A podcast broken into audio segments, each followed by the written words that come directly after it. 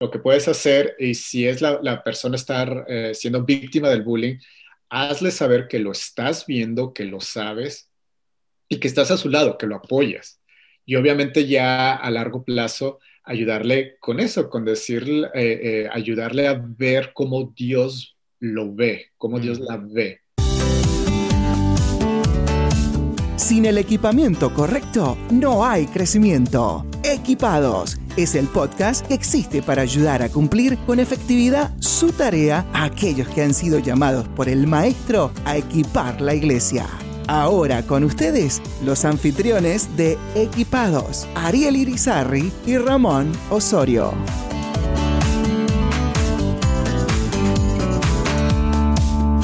Hola, hola a todos. Qué bendición estar nuevamente juntos en el podcast Equipados.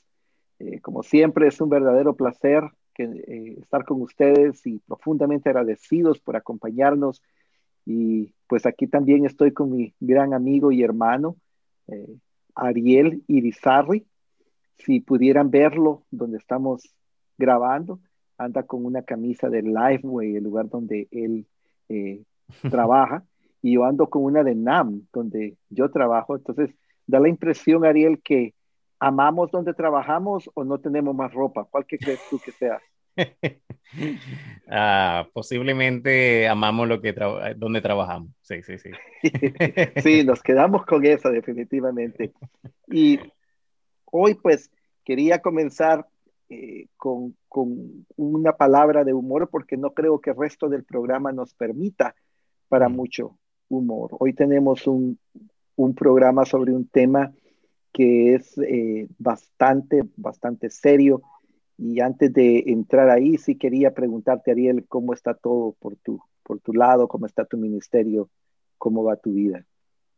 Mira, gracias al Señor está, estamos bien, eh, seguimos eh, explorando diferentes maneras ¿no? de, dar a conocer eh, los recursos de Lifeway y, y poder apoyar a, la iglesia en cada una de estas cosas. Recientemente tuvimos unos eventos, ¿verdad? por Facebook Live los cuales fueron de gran bendición.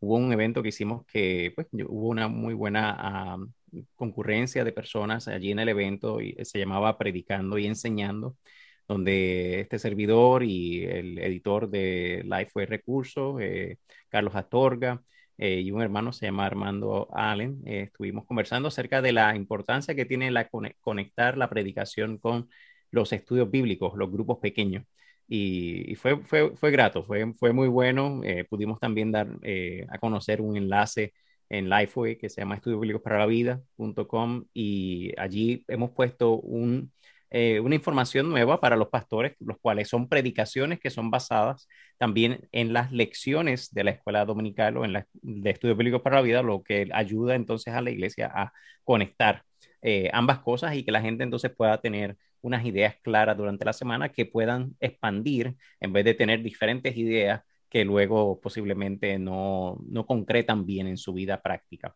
Así que cosas como esas estamos desarrollando y, por eso te digo, estamos bien, pero definitivamente ocupados en, en, utilizar la creatividad y la tecnología al máximo para apoyar a, a, los pastores y la iglesia. ¿Cómo, ¿Cómo te ha ido a ti?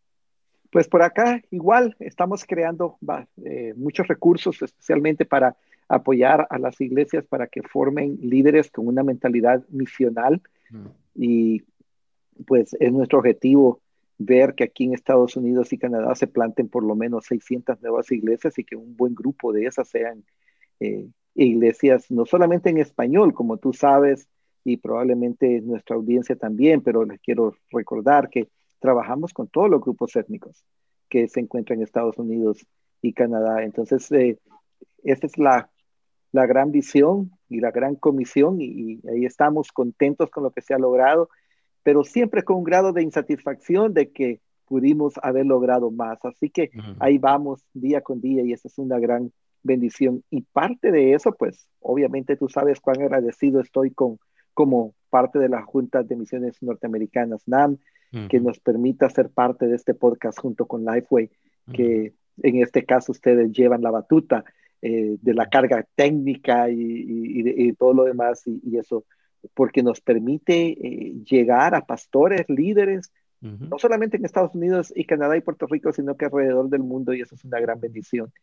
Y para hoy eh, tengo a, alguien que conocí recientemente, pero que desde el momento que lo conocí me encariñé con él y al mismo tiempo cuando comencé a escuchar su historia, pensé que definitivamente necesitamos eh, ponerla al conocimiento de todos aquellos que nos escuchan porque hay una palabrita que es muy común hoy en día y se llama y, se habla de bullying. Eh, para los que viven, vivimos aquí en Estados Unidos, en Canadá y probablemente México y en, diferentes partes, han escuchado esa palabra, bullying. Eh, la traducción, decía el hermano que tenemos hoy invitado, es eh, acoso escolar. Y precisamente el hermano pues ha experimentado, experimentó eso en su vida y lo enfrentó de cierta forma.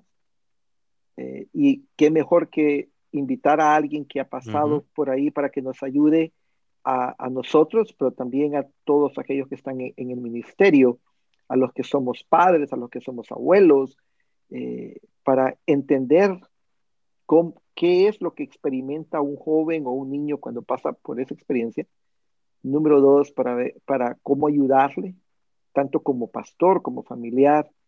Y luego también cómo trabajar con el acosador escolar.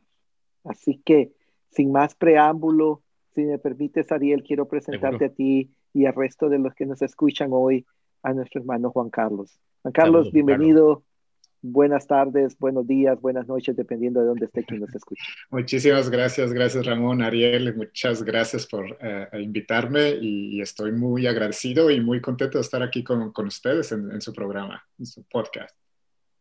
Juan Carlos, háblanos un poquito de, de ti, tu familia, dónde estás residiendo. Eh, yo soy de México, originario de, de, de México, toda mi vida viví ahí hasta hace cuatro años que eh, me mudé con mi familia a Atlanta, Georgia, en Estados Unidos. Estoy casado eh, por 14 años, ya voy a cumplir en este mes, de hecho. Este, y ah, tengo un hijo de 11 años y una niña de 10 años. Son los dos que tengo y los cuatro aquí vivimos en Georgia. Está cerca, está cerca de Ramón entonces. Así es, muy, muy cerca.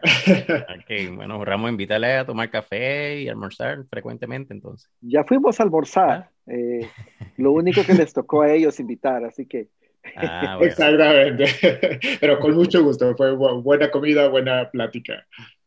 Qué bien, qué bien. No, pues buen tema que vamos a estar desarrollando. Yo creo que este tema con relación a, al bullying o como ustedes lo han traducido eh, correctamente, el, acoso. Eh, ayúdame a recordar. Acoso, escolar. Acoso escolar. Yo creo que este es un tema delicado eh, y, es delicado en sentido de, del efecto que causa en, el individuo que, es acosado, porque puede traer unas, unas, unas, consecuencias emocionales, personales, yo creo que bastante eh, críticas.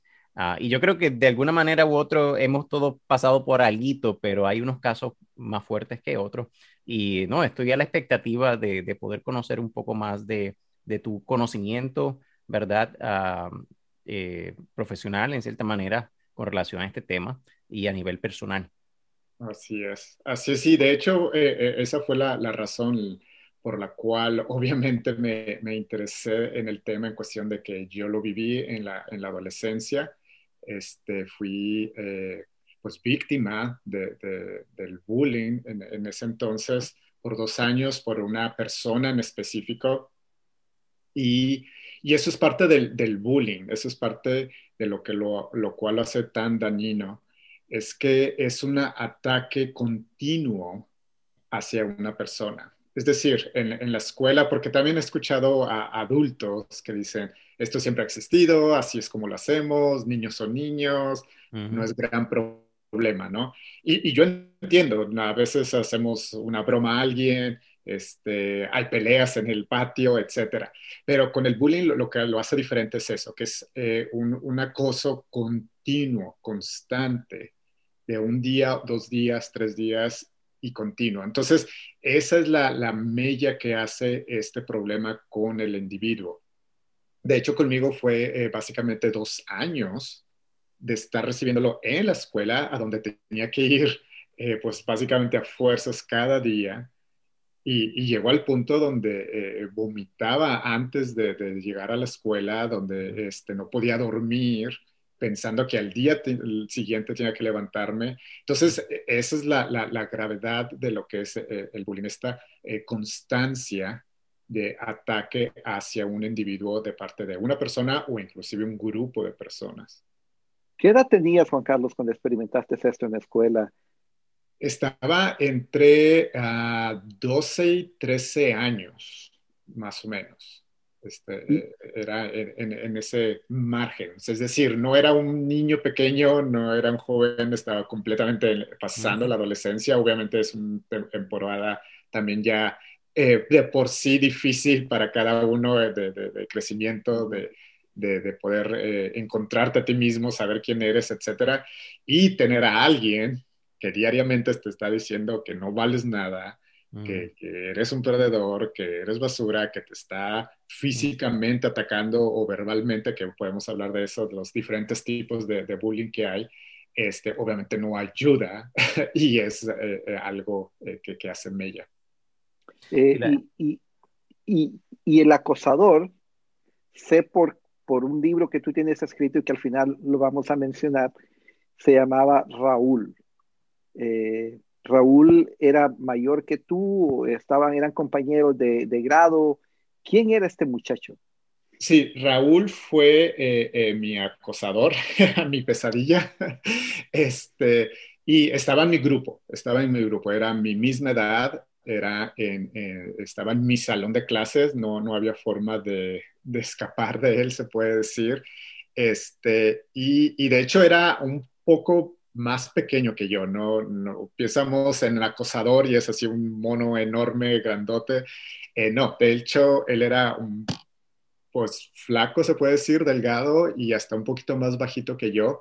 Este, y eh, como menciona en el libro y platico, eh, hasta la fecha, años después, obviamente, no tengo la menor idea por qué me escogió a mí, porque fue hacia mí. No es que tuvimos un problema, no es que tuvimos una pelea.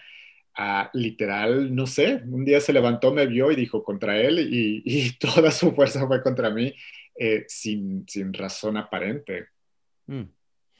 Eh, es interesante el tema y, voy a hacer solamente un, comentario a aquellos pastores y líderes que nos están escuchando. Posiblemente estás escuchando un tema que no hemos abordado anteriormente o posiblemente has has escuchado, pero no has tenido eh, posiblemente la manera de conectarlo a lo que es el ministerio y tiene mucho que ver con el ministerio. Hemos sido llamados a, a disipular, a apoyar a las iglesias, a las familias de la iglesia y este tema es realmente bastante... Eh, tocado en, a nivel de, de, las familias de la iglesia, afectado, las familias afectan por medio de esta situación, padres que están ausentes, padres que están presentes en medio de esta situación, y es por eso que queremos llevar este tema, queremos que tengas herramientas de, de implementación a nivel de consejos, a nivel de, de apoyo, a nivel de, conferencias o pláticas, a, nivel de, tu iglesia local. Así que... Eh, es un buen comentario, Ariel, gracias.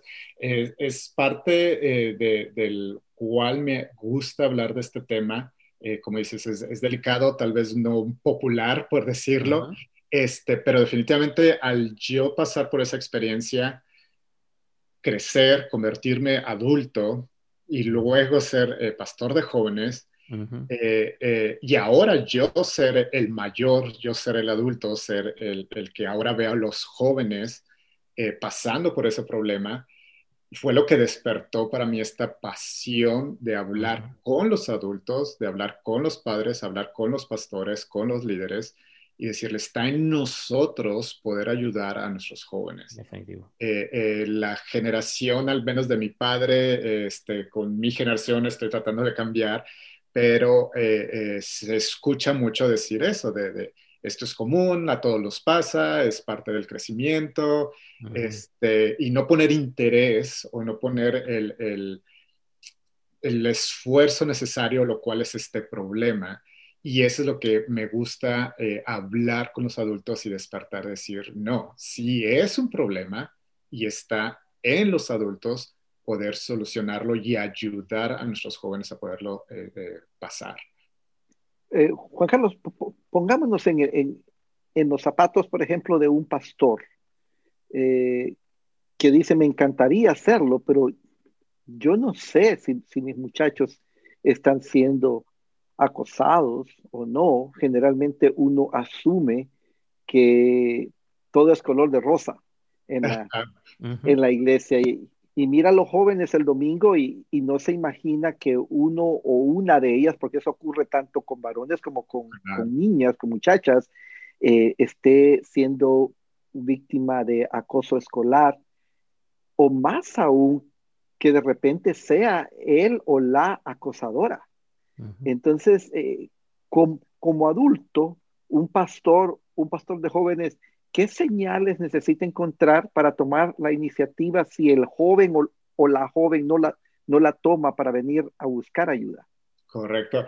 Eh, eso es algo importante y, y, es uno, ah, yo creo, yo creo que es el punto más importante por el cual el bullying es tan difícil de tratar y de ver, porque una de las características que tienen las personas que reciben el bullying es eso, es no decirlo, es, quedarse callado. ¿Por qué? Porque hay una gran carga de vergüenza de estar recibiendo este acoso escolar. Y una carga de lo mismo, los adultos no van a ayudar, los adultos no les interesa, o esto no es tan importante, o sucede muchísimo eh, eh, que hablan los jóvenes y dice, me está pasando, y la respuesta, desgraciadamente, del adulto, lo vuelvo al mismo punto de, ah, no te preocupes, solo están bromeando, solo es una broma, no exageres. Entonces ya se reserva eso, se queda callado y ahora se quedan. Obviamente el que está dando el bullying, eh, obviamente no lo va a estar platicando a, los adultos, entonces es un secreto que, está entre los jóvenes, se queda ahí y es por eso tan difícil para nosotros los adultos poder eh, estar ahí y hacer algo al respecto. Pero sí, definitivamente hay señales que, podemos estar al tanto y más que nada ver las señales es reaccionar a ellas. Pero ah, una, una de las señales que, podemos ver es ah, como pastores en nuestro grupo es ver cambios de, eh, del temperamento, del comportamiento de la persona. Es decir, llegan eh, aún una persona tímida, callada, pero tú ves que tiene esta, ah, no sé, alegría de estar ahí, ese gozo de estar ahí, ese ánimo de estar ahí. Y si empiezas a ver que ya empieza ese ánimo a decaer, que está ya más apagado, apagada, este, como digo, obviamente si habla mucho y ya deja de hablar es más obvio, pero aún personas este, que son más introvertidas, tú puedes ver que está cambiando ese ánimo, esa es una señal de, que algo está sucediendo. Otra señal, obviamente, es que estén solos, que estén apartados, que no tengan un grupo de amigos, aún en el grupo, pero son los que siempre se sientan este, apartados, este, en la esquina, no conviven con nadie o solamente con una persona.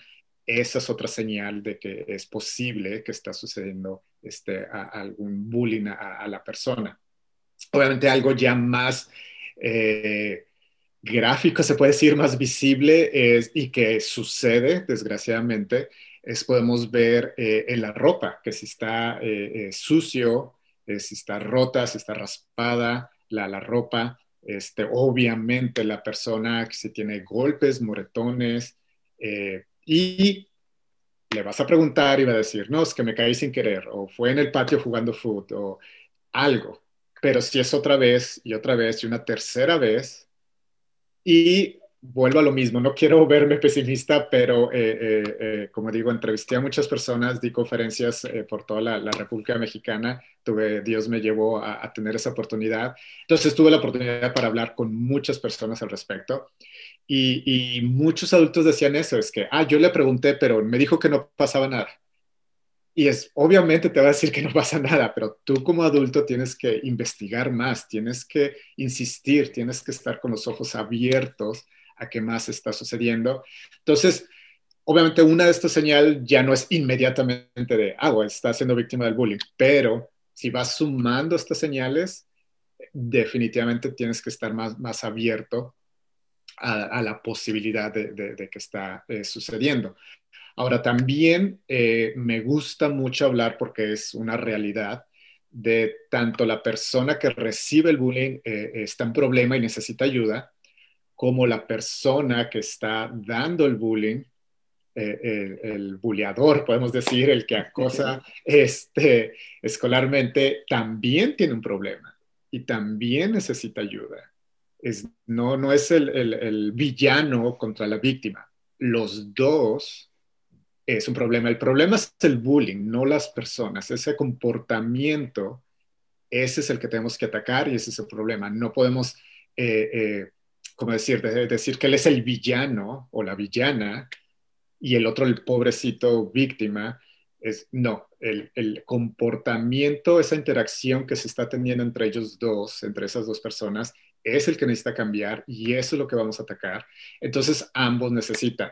La persona que está dando el bullying, algunas señales que podemos ver, y eso es muy importante para, para los líderes, observarlos, este, interactuar con otra gente, si siempre están eh, burlándose de otras personas, si hacen eh, bromas, chistes, eh, por usando a personas por lo que están vistiendo o por lo que hablan o porque se equivocaron.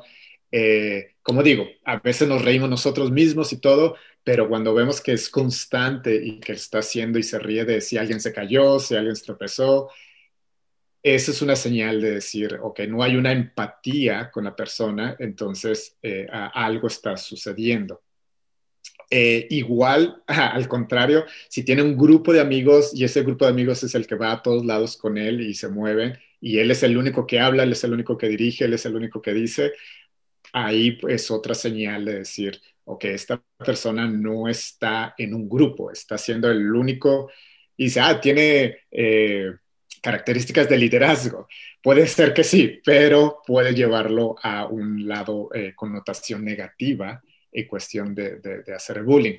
Otra señal, y, se escucha cruel, pero es verdad, eh, si tu joven, tu hijo, aparece en la casa constantemente con regalos, entre comillas, que le dieron, esa es otra señal.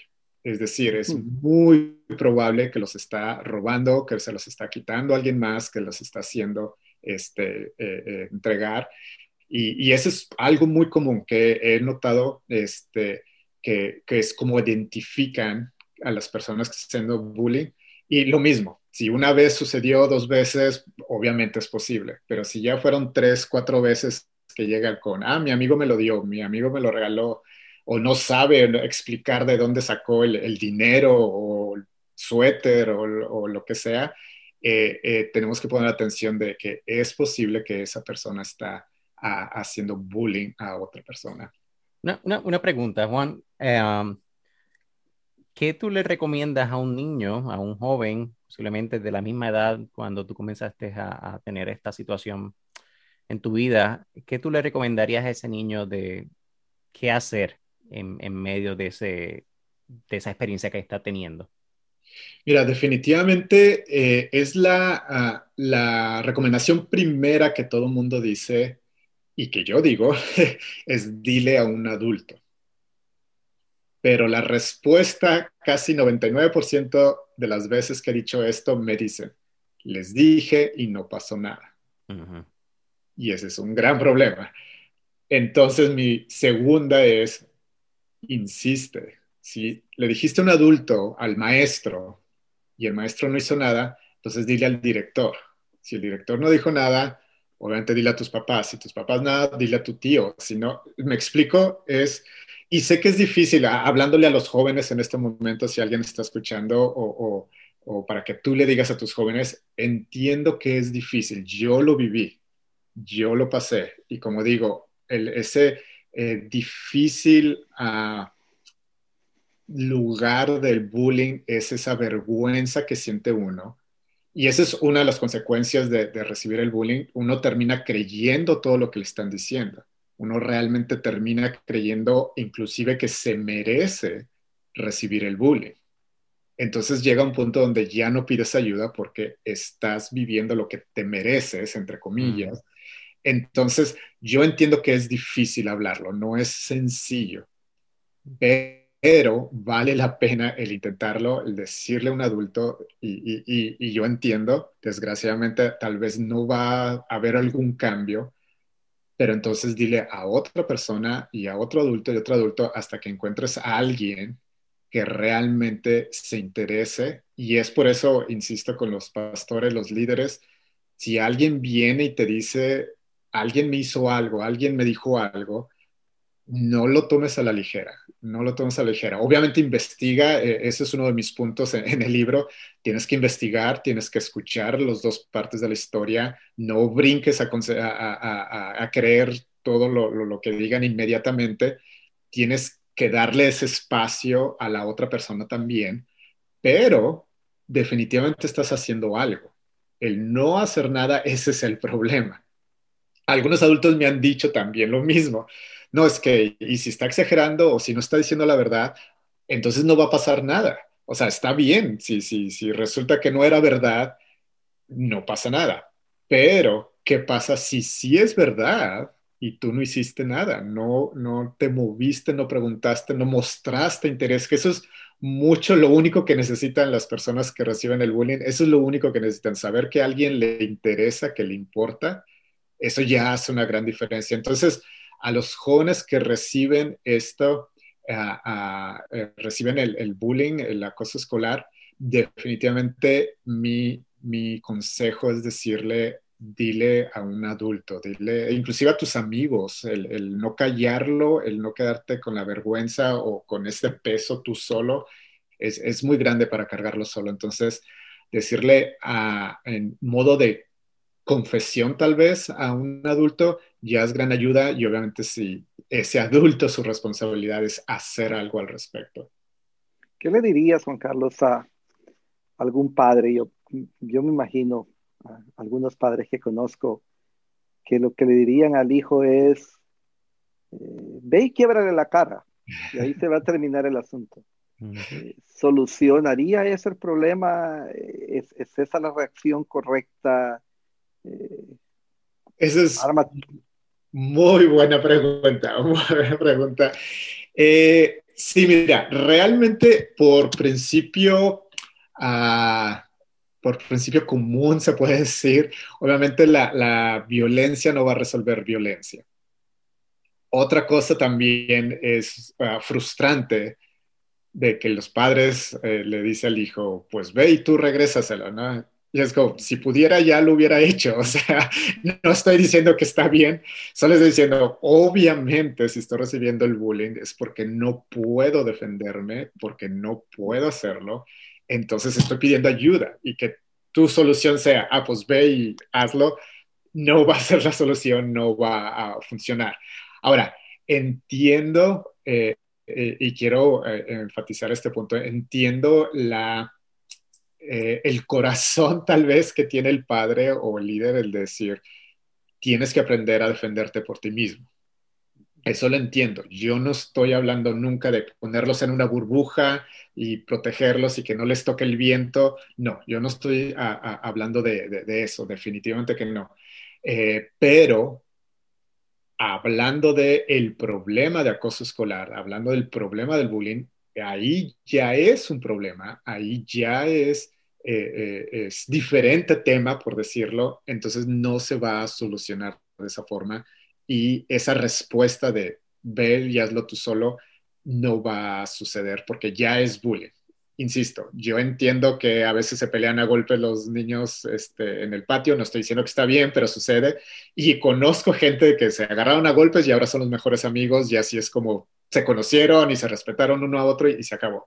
Pero bullying es un acoso violento que es varias veces, varias veces. Y obviamente los que se agarran a golpes están peleando como decir al mismo nivel. Y, no quiero que me entiendan de que estoy a favor de eso, pero es un mismo nivel. Es lo que estoy tratando de decir es, son diferentes problemas, no es lo mismo. Entonces decir, ve y tú enfréntalo.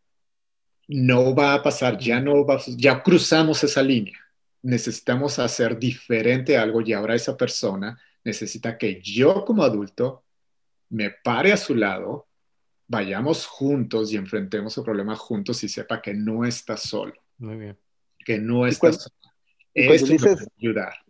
Y cuando dices vayamos juntos, es decir, juntos a dónde? A, hablar con el acosador, a hablar con el maestro, a hablar con los padres del acosador, que probablemente va a crear un problema aún mayor. Si, si tus padres hubieran ido a hablar con el con el papá de Raúl, probablemente la respuesta no hubiera sido muy positiva por lo que cuentas en tu libro.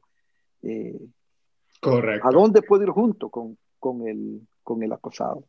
Muy bien, definitivamente mi recomendación primera eh, es, ok, ya yo como, como líder, ya seas el, pastor, el, líder o padre de familia, primero sería ir a hablar con los ah, líderes o encargados del lugar donde está sucediendo el bullying. Es decir, si es en la escuela, entonces voy yo como padre a hablar con los maestros y el director de, la escuela y hablar sobre el tema de lo que está eh, sucediendo. Si es desgraciadamente en, la iglesia, entonces voy y hablo con, el pastor o el líder de, jóvenes con, el que está en mi grupo, este, inclusive entre familia, es decir, de primos contra primos haciendo bullying. Entonces voy y a la casa y hablo con este, el tío, la prima, etcétera, el que está encargado del el lugar en donde está sucediendo el bullying. Ese sería el primer paso. Y algo que recomiendo mucho es ve a hablar cuando estás tranquilo.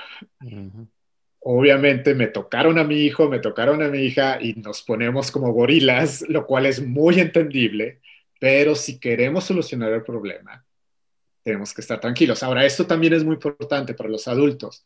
Una de las grandes razones por las cuales los jóvenes no le dicen al adulto es por eso, por la reacción que van a tener.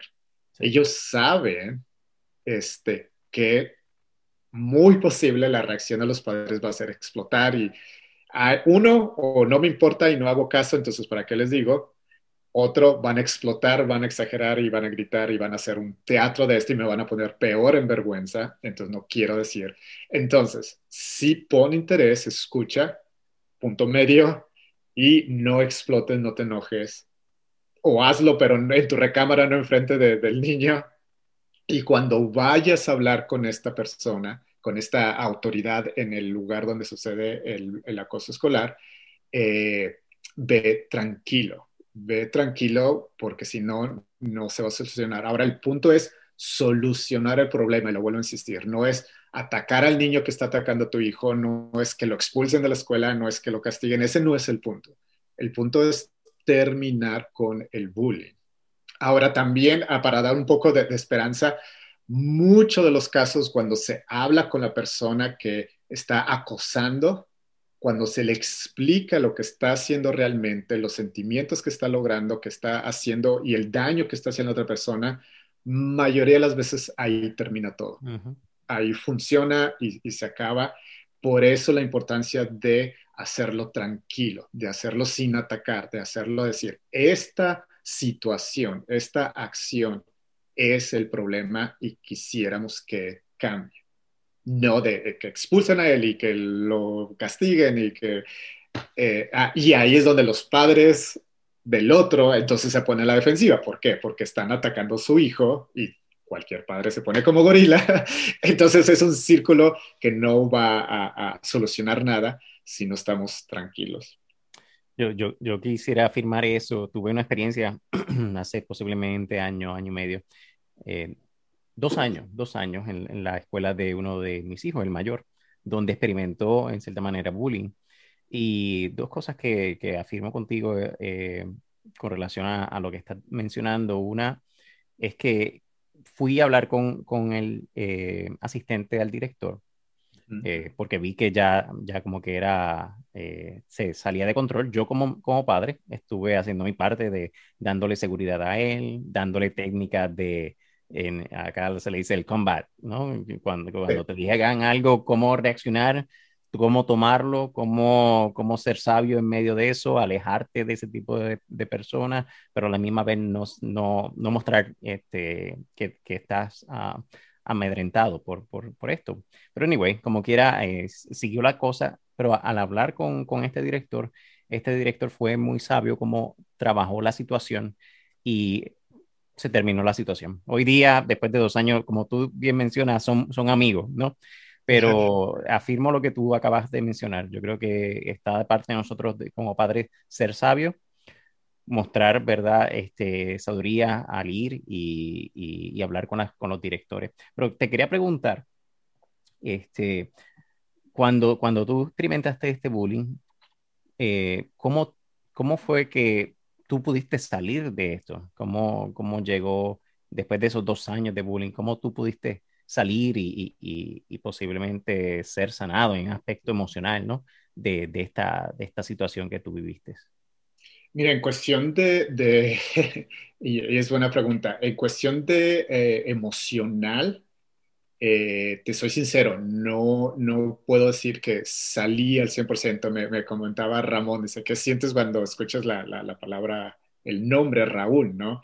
Uh -huh. eh, y, y, sinceramente sí, sí es así como que siento un poco de temor y ya soy un adulto de 43 años, este, y, y, y entonces sí, sí queda ahí. No, obviamente no, no me meto abajo de la cama y tiemblo sin salir de ahí, pero queda, siempre se queda algo. Pero definitivamente lo que me ayudó a, a mí fue eh, eh, a platicarlo, fue hablarlo.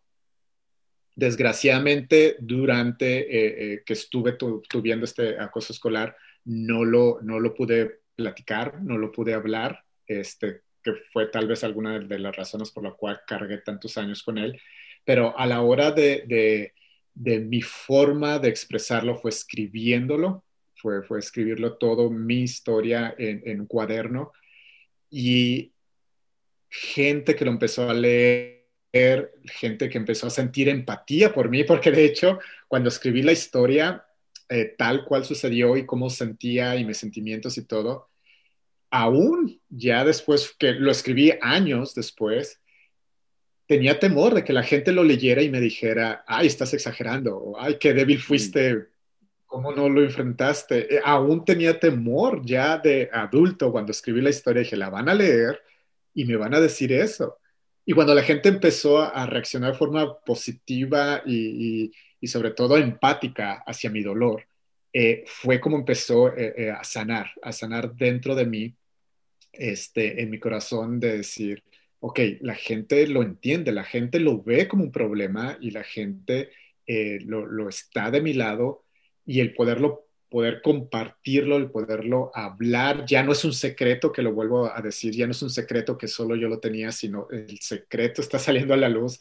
Eso también me ayudó y definitivamente eh, eh, después, en ese entonces no, no tenía una relación con Dios ya al conocer yo a, a, Jesucristo y obviamente al saber que Él me creó, que hay un propósito, que Él me ama, de ahí ya fue un gran parte de aguas para mí y, y, siempre y hasta la fecha, es decir, si el creador de todo el universo le importa y me ama, ¿qué importa lo demás? ¿No? ¿Qué importa inclusive lo que yo pienso de mí, sino de lo que piensa? Y ese fue el, el proceso, ese fue un proceso de, de ir eh, sanando, pero creo que el gran componente fue el, el, no quedármelo yo, sino compartir la, la historia con, con, más personas. Creo que el tiempo se nos esté yendo, no estoy muy seguro, la conversación está deliciosa, pero si acaso esa es, esa es la situación, no quiero terminar sin hacer una pregunta y es, eh, ¿qué es bullying y, y qué no es? Y, y, y cuáles son los tipos de acoso. Hago la primera pregunta porque cuando todo es algo, entonces nada lo es. Uh -huh. Me explico. Eh, necesitamos tener bien clara esa diferenciación. Y luego tú mencionabas, Juan Carlos, hermano amado, al principio eh, de los tipos. Yo creo que eso es importante porque para alguna gente puede ser de que si no hay golpe, entonces no es bullying. Correcto. Eh, pero tú mencionaste palabras, burlas, etcétera. ¿Nos ayudas a entender eso, por favor? Sí, claro. Mira, eh, de hecho, para que quede claro, me gustaría leerlo, eh, lo que es el bullying. Y esto es por parte del psicólogo Dan August de Noruega, Noruega perdón. Él fue el que comenzó con estudios sobre el bullying y empezó a ponerlo. Y él fue el que vino con esta definición.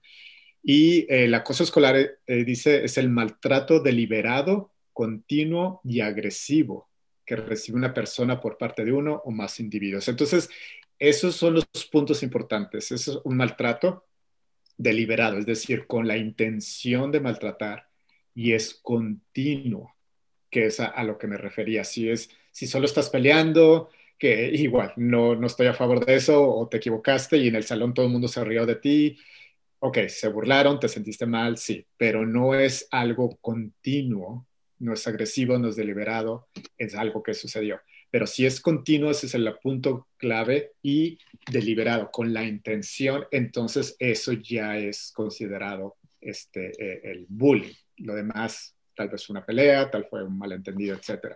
Ahora, tienes toda la razón. Muchísimo nos vamos con la idea de decir, ok, es bullying, entonces es una golpes, es empujones, que sí, es parte, pero también hay diferentes eh, tipos, eh, eh, simplemente con palabras, y eso es muy común también. Es decir, cuando estás atacando a una persona con tus palabras, y, desgraciadamente es de los más comunes en, la iglesia que encontré yo en los grupos, es decir, con esas palabras sí estás hiriendo. Ahora nosotros como cristianos sabemos que hay poder en las palabras, que, es que solo le dije, bueno, el decirle no es solo, ese es poder en tu palabra, en lo que estás diciendo.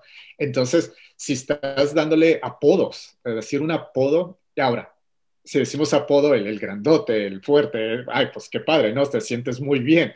Pero si es por burlarte de, de, de algún aspecto físico o de algo que dijo o de su nombre, obviamente eso ya es un ataque, inclusive amenazas de decir, te voy a golpear o te voy a matar.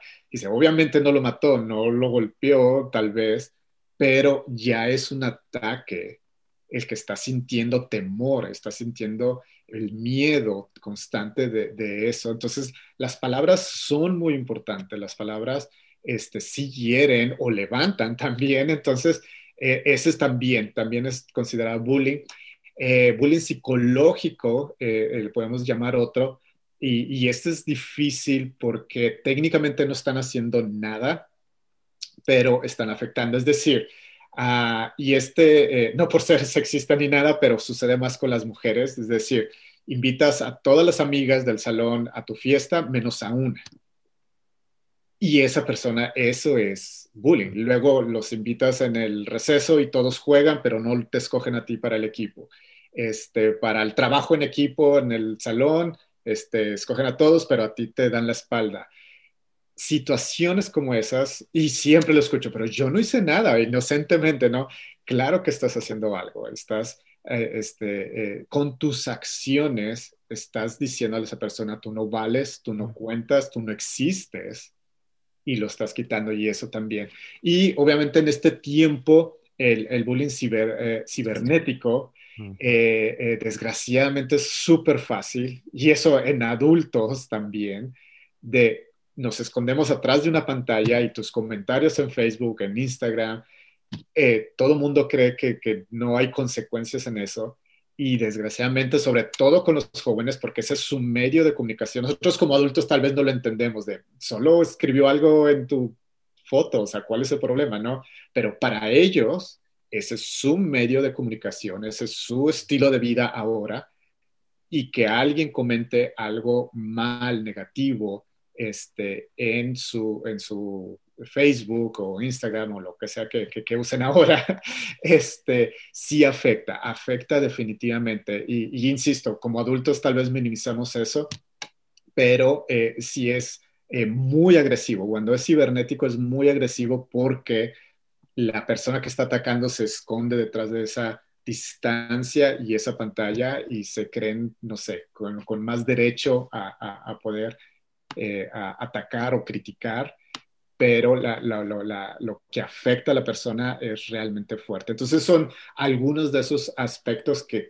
cuentan y que también son dañinos y que es bullying. Para, yo finalizar con una pregunta es, eh, ¿qué tú recomiendas a, un pastor de jóvenes eh, en términos de prepararse con este tema eh, para traer algún tipo de apoyo a las familias de, de su iglesia? Y que cuando se tal vez se encuentre con una situación, cómo, cómo apoyar a, a ese joven o a esa chica en un, en un transcurso de tiempo en poder eh, sanar y poder estar eh, restaurado en ese aspecto. Muy bien, muy, buena pregunta. Sí, eh, comentaba que los líderes de, de, jóvenes, los pastores, están en una muy buena posición en, en ayudar a estos jóvenes porque como mencionaba, es difícil hablar de esto, los jóvenes les es difícil poder aceptarlo y hablarlo con, los padres, pero es más, un poco más fácil hablarlo con el líder. Entonces, eh, es bueno tú como líder, como dije, abrir los ojos, estar al pendiente, ver qué está sucediendo. Con eso ya es gran ayuda. A veces no, no nos estamos dando cuenta. Uno ve lo que está preparado para ver. Entonces, si estás preparado para ver esto, eh, eh, pon atención y lo que puedes hacer, y si es la, persona estar eh, siendo víctima del bullying, hazle saber que lo estás viendo, que lo sabes y que estás a su lado, que lo apoyas. Y obviamente ya a largo plazo ayudarle con eso, con decir, ayudarle a ver cómo Dios lo ve, cómo Dios la ve, no las demás personas. Así que, y va a ser un proceso, pero si estás constantemente ahí diciéndole, a mí me importas y a Dios le importas, de verdad, con esas dos personas le va a hacer una gran diferencia a esta persona. Es decir, alguien está poniendo atención, alguien está viéndolo y estás a su lado y estás ahí. Y sí, y así como lo hiciste tú, que hablabas con, tu hijo, que le dabas consejos de, de, cómo defenderse, de, cómo dar seguridad, lo mismo, tú haces lo mismo y no se trata de mandarlos a que ahora se, se venguen o algo, no, sino levantar su autoestima, levantar, este, eh, que se sientan seguros. Hay algunos, hay un muchacho que conocí que lo metieron a clases de karate, jamás se peleó, jamás tuvo una pelea, pero eso le dio seguridad y ya caminaba seguro, caminaba mejor en la escuela y eso le, le ayudó en su autoestima. Entonces, a tú como líder, ayudarle con su autoestima, obviamente recordándole lo que Dios piensa sobre ellos, esa es la base de todo, y que tú estás a su lado también le va a decir si el pastor, si el líder me está poniendo atención a mí, eh, valgo y eso le va a ayudar a, su autoestima. Si estás viendo a quién la persona está dando el bullying, es la persona que está atacando, igual, hazle saber que lo estás viendo, que sabes que está sucediendo y que no lo vas a, permitir, no, no lo va a decir enfrente. Igual, van a decir, solo estoy jugando, así nos llevamos, así es como estamos. Ah, y le puedes decir tranquilamente, ok, está bien, pero enfrente de mí no voy a aceptar esa situación. Enfrente de mí no quiero esas palabras. Y eso va a ayudar a bajar. Ya si es un extremo grande, entonces sí, debes de ir a hablar con, con sus padres y decir, ok, estoy viendo esta situación.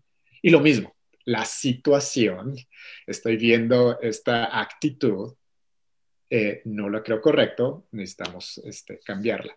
Y vuelvo a insistir, es increíble, es un problema muy grande, muy pesado, pero con un pequeño movimiento que hagamos, con una pequeña palabra que hagamos, podemos hacer como una bomba, es grande, explota mucho desastre, pero con un botón que aplanemos o un cable que cortemos, con eso ya apagamos, podríamos apagar todo, lo mismo con el bullying.